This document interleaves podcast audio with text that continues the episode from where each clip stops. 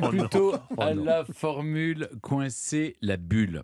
Contrairement à ce que l'on pourrait croire, l'expression est d'origine militaire. Au milieu du XXe siècle, à l'école de Saint-Cyr, quand on sortait son mortier en exercice ou sur un champ de bataille, il fallait qu'il soit bien calé, quelques millimètres d'erreur et le tir partait en sucette. Pour que tout se passe bien, il fallait bien régler l'engin grâce à une sorte de plaque qui contenait un niveau dans lequel il y avait une bulle qui devait se situer entre deux repères. Quand la bulle était coincée entre ces deux mesures, c'est que le mortier était bien droit. Le militaire n'avait plus qu'à attendre les ordres pour faire feu. Mais parfois, les ordres tardaient à venir. Et ils arrivaient aussi qu'ils ne viennent jamais. Le tireur devait tout de même rester prêt, allongé, à ne rien faire.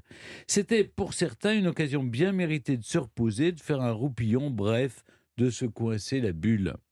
Il y a beaucoup d'autres expressions dans ce sens dans de nombreux pays. En Angleterre, c'est to rest in one's horse. Comprenez, se reposer sur ses deux avirons. Mieux vaut ne pas être à contre-courant dans ce cas-là. En Égypte, on dit azazelleb, c'est grignoter des pépins. C'est vrai que ça peut, être ça peut être agréable, mais ça prend du temps.